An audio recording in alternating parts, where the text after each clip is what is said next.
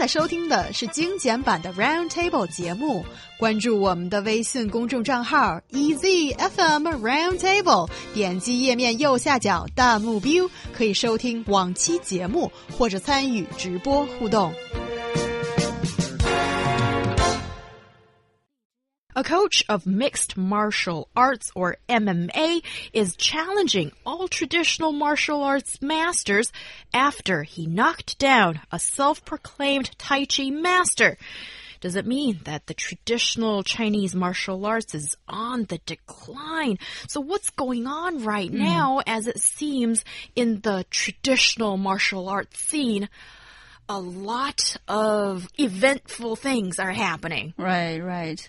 Well, uh, I have the story details here. I think, put it simple, it's just uh, one guy is taking on the other guy, right? Mm -hmm. And That's too simple. That's a bar fight. Okay, okay. More details, more details. Mm, so we have a guy whose name is Xu Xiaodong. He's like a 38 year old uh, MMA, that's uh, mixed martial arts uh, coach and pr promoter. He was very angry with a 41 year old Lei Lei, uh, who is head of the Lei style of Tai Chi, uh, Chinese shadow boxing, because Lei posted on Xu's personal contact information online last year. And then she said uh, that uh, created a disturbance in his life. Uh, so Xu frequently claimed in his online video shoot that traditional martial arts are useless in real combat. Uh, that provoked Lei, who challenged Xu to a duel in Chengdu, Sichuan province in April. And the fight uh, took place in front of a crowd at the Yichang Club last Saturday. Was streamed live via Xu's social media account. It was stopped within 20 seconds after Lei was knocked to the ground. it was that pretty sad. So I know, yeah, 20 seconds. But the thing is, I think when it comes to this kind of thing, it, it just happens it often happens very quickly. And also after the fight, Xu announced on social media that he would take on any master who wants to defend the honor of traditional martial arts and would put up 1.2 million yuan in prize money. And several Tai Chi practitioners, including Chen Shou from uh, Chenjiagou, Henan province, the birthplace of Chen style Tai Chi, say they will take Xu up on his challenge. And interestingly, Xu also challenged uh, uh, renowned Chinese flyweight boxing world champion Zou Shiming on his Weibo. But Zou Shiming's, uh, Zou Shiming is pretty, I don't know, well known around the world, right? Not, especially very popular in China. But his agent said that he would not take on the fight because that will be a combat between a professional and an amateur. That's that's the story, basically. Yeah. So you know, looking at this though, people have taken it in a different way. They said, "Oh, you know, we what is this? Is martial arts just a just an art form, but not actually the the the strong practical way of fighting that we thought it was? You know, people are saying like Xu is claiming that traditional martial arts are less combat focused. Hmm. And I will try to paint a different picture because I, I actually do not agree. And I think if Xu did less fighting and picked up a book once in a while, um, maybe like a history book, he'd find that actually Kung Fu has some of the most dire fighting scenarios uh, that has been played out in Chinese history that has made dynasties and protected dynasties and fought off pirates. okay, so I want to talk about this. So basically, um, Shaolin Kung Fu, and I'm using this example because it is among the oldest institutionalized styles of Chinese martial arts, dating back to 459 AD, uh, where it you know, started on the Song Mountain in uh, Hunan. Anyways, this kung fu has become world renowned. It's one of the largest schools of kung fu, as I understand. But uh, I want to talk a little bit about some of the exploits they've uh, had in history, maybe to kind of paint a better picture of what I'm saying here. During a short period of the Sui dynasty from 581 to 618, the building blocks of Shaolin Kung Fu took an official form, and Shaolin monks began to create fighting systems of their own. Like most dynastic changes, though, at that time, the end of the Sui dynasty was a time of upheaval and contention for the throne. The oldest evidence of Shaolin participation in combat comes from 728, uh, which uh, some attestments say on two occasions, uh, defense of a monastery from bandits in 610 in their role to defeat Wang Shikang at the Battle of Hulao in 621 were some of the oldest accounts, I guess, of them fighting in these battles. Um, the monks were allied. I guess let's talk about when they fought uh, Wang um, Wang Shikang. The monks were currently allied with Li Shimin, and they took back the Cypress Valley, uh, defeating Wang's troops and capturing even his nephew Renzi. Um, also, another time I want to just quickly mention here is in the 1540s and the uh, from the 1540s to the 1560s, there were some pirates known as the Wu Ko um, that were really doing some bad things to China's eastern and southeastern coasts on an unprecedented scale, guys. The geographer Zheng Ruozeng provides the most detailed of the 16th century sources, which confirm that in 1553, Wan Biao, vice commissioner in chief of the Nanjing Chief Military Commission, initiated the conscription of monks, including some um, from Shaolin. Warrior monks participated in at least four battles fighting these uh, pirates. The monks won their greatest victory, though, at uh, Wang Jiaogang um, on, I guess, July 21st, 1553. 120 monks, led by a Shaolin monk, uh, Tian Yuan, defeated a group of pirates and chased the survivors over 10 days and 20 miles. The pirates suffered over 100 casualties. The monks only suffered four, Wow, as the record that's goes. amazing. So here's what I'm going to say. Uh, Kung Fu has a strong history and an old history, and where there's smoke, there's fire. And I believe at one point in time, this fire was so strong, and it was a way of fighting, of surviving. Um, and these were not just monks.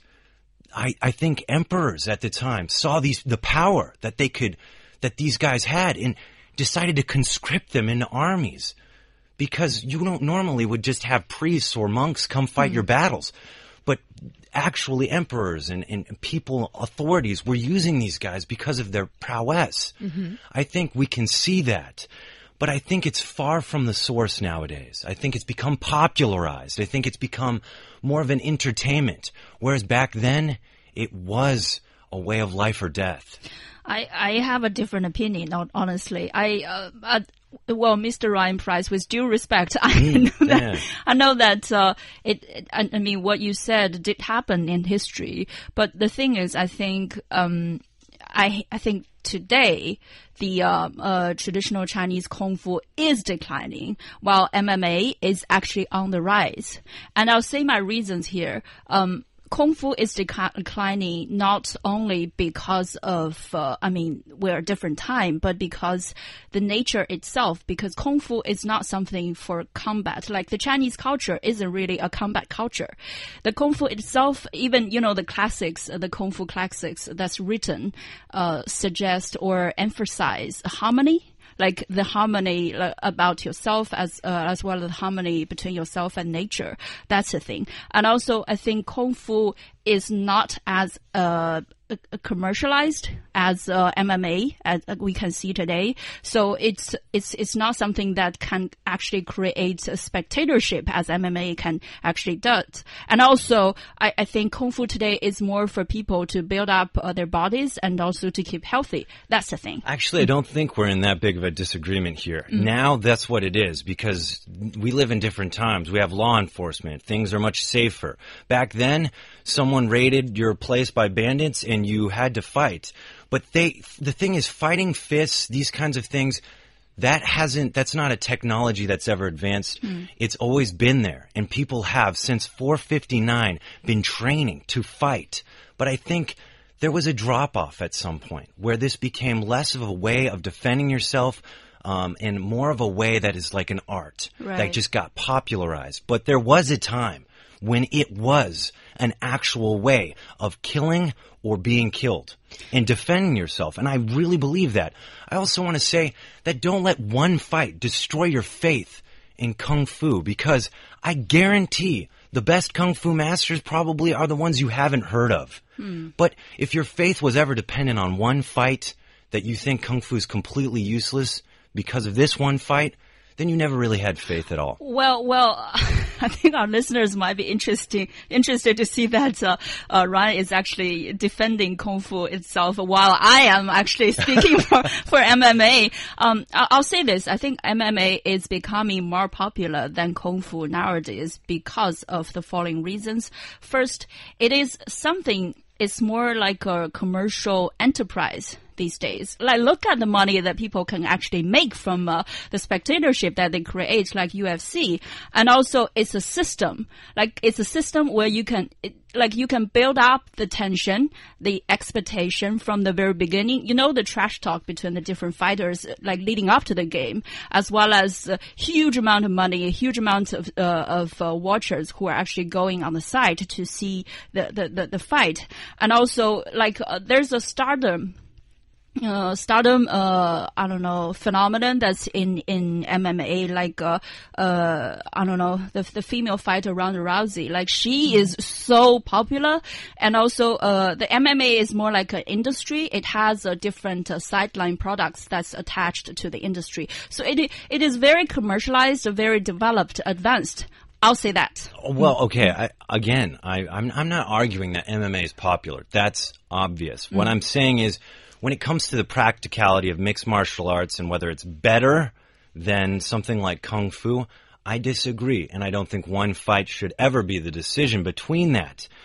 I'm saying that history shows that these guys who have been what you have said inner peace and completely in harmony with themselves have been the guys that the emperor has called on to defend because because probably they were really good at kung fu and fighting which both of these uh, ways of uh, you know uh, martial arts come do the same thing but I think what people are really kind of concerned about is kung fu really practical and useful in fights. And I think that's what I'm trying to convince you of. Well- and that's what I'm saying is maybe in its current form, yes, in some way in its current form. But at the same time, too, you know, uh, there are, I have the very basic research of kind of the basic skills and whatnots maybe some of these Shaolin Temple monks learn. Um, one of them is, you guys can correct my Chinese if I'm wrong here, Jiben Gong. Um, this includes the stamina, flexibility, and balance, which improves bodies. Um, you know, a lot of these guys, they work out, I think, in very superficial ways. I'm sure they stretch a lot, but nowhere near probably the, to the extent of uh, maybe some of these guys um, in the Shaolin Temple. Also, let's say the Qigong. Um, this is meditation, right? Which is also internal and, as I understand, stationary and external. But you know, I don't know very much about this. I just know what I was able to research. But I've, I've always believed where there's smoke, there's fire, and there's tons of smoke coming from the legend of Kung Fu Right. and why it's known around the world. I don't think that's just a coincidence. And what I'm saying is that I think actually, you know, you talk about these guys in MMA, they're work, worrying about their paychecks, they're worrying about their big fight, they're worrying about their fame, they're this, they're that. I don't see maybe some of the real practitioners, the guys that you would really want to represent Kung Fu being those that worry about these things. Because I think finding inner harmony, meditating, these kinds of things, centering oneself, it doesn't sound like that would be that would be in conflict with maybe some of these more popular and more pure forms of Kung Fu. Yeah, I think that's a really good point. And actually, you guys, both of you, managed to piece together, I think, the history of and development of Chinese martial arts or kung fu in a more colloquial term, as uh, it has been popularized around the world. And I think certainly MN MMA is becoming Yeah. a little bit more popular and mm-hmm. it's being promoted fiercely as there's a lot of money behind it. But when it comes to traditional martial arts in China, it's considered as a national heritage and it has been popularized and glamorized by my favorite author, Jin Yong Oh, and yeah, I Gu love him and too. Liang Yusheng, so many of these guys mm-hmm. that they have written in a special genre called martial arts or Novels, wuxia novels, novels. yeah. Yes, and um, so I think for Chinese people, even the younger generation, we all have that kung fu master or martial arts master who also try to achieve like moral uh, perfection in our hearts. So I think th this is a huge uh, Legacy. popular, yes, a Yeah. legacy and a concept that is very easy for all Chinese people to grasp. And therefore, we're always curious. As like Ryan says, there's so much smoke and fantasy around this uh, concept. Then if we put this ancient idea into a modern scene, when you put a traditional martial arts master in the ring with uh, MMA fighter, or it's sort of like in my head, to put it simply, um, having Jet Li, Li Lianjie, and Rock, Dwayne Johnson in the same ring and make them fight. And I am curious what happens. But here I think um, the comparison is not completely fair. Like you guys have said, and I've also seen some um, uh, internet users uh, or practitioners of traditional Chinese martial arts, as there are so many different schools. Even with Tai Chi, there's um, Chen uh, Yeah, there's a lot of stream, different schools, yeah. Uh, yeah, different different Wu origins. stream, Young stream. There's so many, and they're saying that this is maybe comparing apple to oranges, or comparing a sword to the uh, detrimental effect of maybe a gun, because it's completely different concepts. You and- can't really compare. and so a comparison as such, or a defeat of the Tai Chi, according to some self-proclaimed Tai Chi master Lele that we've never heard about before, and I see that some Tai Chi um, people are not happy about this, that they want to um, sort of um, varnish the reputation now. Um, so it doesn't show the whole picture, or maybe uh, let us understand properly what is going on here. Right. I think, you know, the Kung Fu is only as good as its user, actually. So I would say maybe Lele, maybe he's a good, I definitely better than me. Um, but maybe he wasn't the one that wielded Kung Fu the best. The thing is, Kung Fu can only be as good as the person wielding it. But I think it is a powerful sword that has been used throughout history to win battles. And I want you guys to know that you know, what we know about these maybe like warrior monks that have played a vital role through in kung fu, using kung fu in China's history. You know, we know from um, certain stories or, or certain geographers, like I had said. But I think you know, if if the emperor had called on them or or officials had called on them once, they've probably been called on multiple times, and we just don't have the records because 459 is a long time ago. I think though that they are, I, I would say MMA and uh, and kung fu are on a similar stage, though. I don't think they should be compared like a sword and a gun. I think what has happened is kung fu's usefulness and for what it was created for, maybe, and you know uh, what it was used for back then in these kind of battles, and what it was at that time was its epitome of its fighting style, right? But as the epitome and the need for that kind of use of it faded away, it's become a way of entertainment. It's become a way of exercise, and it's not le- it's not what MMA is being developed into. MMA is now at that peak where maybe kung fu was in its history, where monks were using it while they were fighting in war. So I just think maybe the two are seeing different times, different periods in their usefulness and practicality as they come into the fighting stage. But but you know that's the problem though. Like we as as He Yang has said, like there are a lot of uh, legendary heroes or heroines like in the martial art novels. Like people look up to them for their morality as well as their Yeah, fighting style. absolutely. The thing is, like look around you. There's well in MMA you you know a lot of people who are actually very good who are like beasts. But in in in uh, traditional Chinese kung fu, you look around you don't necessarily know anyone who's actually famous for Because that. they're, they're, you, you said it yourself. These guys want fame. That's why they do this. That's why they're in the gym every day. That's why MMA has so much money and it's trending all the time. Yet, these guys aren't in it for the fame. They didn't start to be the, what you're talking about in, when it applies to Kung Fu is a Bruce Lee.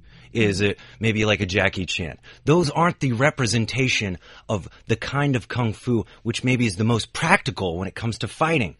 That's where the money is maybe in the practitioner of kung fu, entertainment, exercise. Right. Yeah, that's interesting because we don't see that kung fu is or traditional martial arts, which, which is a huge umbrella term that includes kung fu, includes tai chi, includes uh, uh, kung tong pai or you know, there's a knowledge of kung fu. You know your kung fu girl. I do because don't mess I'm with Hyung is basically what she said. Pie or yeah, so many of them. So it's it's something yeah. that is a rich part of Chinese culture. Yeah. But why do you see the decline? I see you guys have said that there is the practice uh, practicality of, Of things, which is kind of on the decline because people don't need to defend themselves the same way as knocking you down and injuring you, that kind of thing. Yeah, on that, I'll still suggest that uh, the point that uh, the Chinese culture isn't really a combat culture. Like people don't necessarily fight for the purpose of fighting. It's it's it's more that uh, kung fu is just uh, for, like Ryan said, entertainment or art, or just uh, simply keeping yourself healthy. Yeah, that's for sure. That is part of the Chinese philosophy in this. But I would say it has it's had its uses in in this kind of thing in Chinese history. And Chinese history would say that as well. Yes, Hyung. Yes, definitely. I do agree with that. But also, um, I think you guys have touched upon briefly as I think we need to do a little bit of a comparison to see why there is a decline in Chinese traditional martial arts, as in you see the popularity and the spread of uh, Japan's uh, judo and also South Korea's uh, Taekwondo. taekwondo. Right. And And that is huge. You've got practitioners everywhere, and they have included themselves into a modern system of training, of spreading this. But I think with Chinese Kung Fu and traditional martial arts, we fail to do that. And I think there is, we, it's been considered maybe to its disadvantage that it has been seen as a cultural heritage. So therefore, the prac practical side of things have not really been um, put in, implemented. I feel. Yeah, go ahead. All right, I'll, I'll say this. I think it's also a part of the reason is that uh, the Chinese uh, people are waking up to the practicality of uh, of uh, kung fu because I think. I don't know. In the past few decades, we maybe we're just we were just too busy developing the economy, and now we are realizing that we can actually build up the body by by you know using kung fu. Yeah, there's this guy on YouTube who practices the traditional archery thing that was done back in the past, and you should see how efficient and fast he can shoot an arrow and how accurate. And it's a lost art form, but he started following these texts and whatnot of how these archers in the past were able to do almost incredible things, and it's on YouTube. You can see this guy doing this. Yeah. I think maybe what kung fu was and what people still think it was has been popularized, but maybe it was that in the past, and, and now it's something that's different. Whereas MMA, it's here, it's now, and boom, there's money in it, so you know it's Well, trending. Boom. Yes. And also that might be why uh, Xu Xiaodong is trying to promote this and by stirring up all this controversy, Yeah. which is actually very exciting. And I think if you look at it in the bright side, that maybe this is a way to uh, create what is called disenchantment, popularized by Max Weber. That is to understand the world in a more rational way, as a lot of this mystique has disappeared. Maybe the smoke needs to disappear.